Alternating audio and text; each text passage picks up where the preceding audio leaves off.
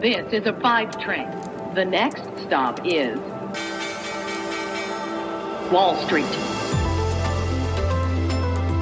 Hallo zu euch nach Deutschland und herzlich willkommen zu Wall Street Daily, dem unabhängigen Podcast für Investoren. Ich bin Sophie Schimanski und los geht's mit dem US-Handelsmorgen an diesem Montag zum Start in die neue Woche. Die US-Aktienbarometer sind sehr volatil an äh, diesem Morgen. Überhaupt nicht verwunderlich natürlich angesichts der Tatsache, dass die Unternehmen diese Woche beginnen, Geschäftszahlen aus dem letzten Quartal zu melden. Und äh, die wollen viele abwarten natürlich, bevor sie kaufen oder verkaufen.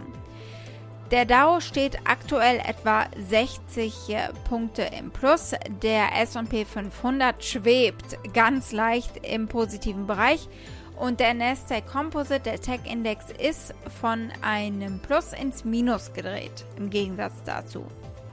Die Rendite zehnjähriger Staatsanleihen stabilisiert sich äh, um etwa 1,35 Prozent und erholt sich damit, weil sie ja letzte Woche auf ein 5-Monatstief von unter 1,3 Prozent gefallen war. Wir haben einen impulsarmen Handelsstart in eine doch durchaus spannende Handelswoche. Denn die US-Großbanken werden innerhalb dieser Woche ihre Zahlen präsentieren. Dann sehr spannend auch die Verbraucherpreise aus den USA und einer der wichtigsten Termine der Woche, das Fed Beige Book.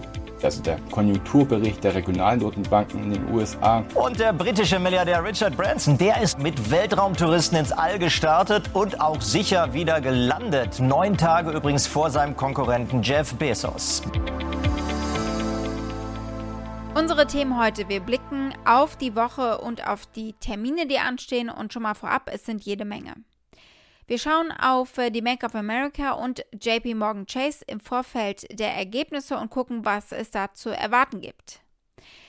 Dann schauen wir ins Weltall zu Virgin Galactic nach Richard Bransons erfolgreichem Flug an den Rand des Weltalls. Und äh, diese Nummer haben sie dazu genutzt, äh, Kapital rauszuschlagen im wahrsten Sinne des Wortes. Deswegen fällt die Aktie.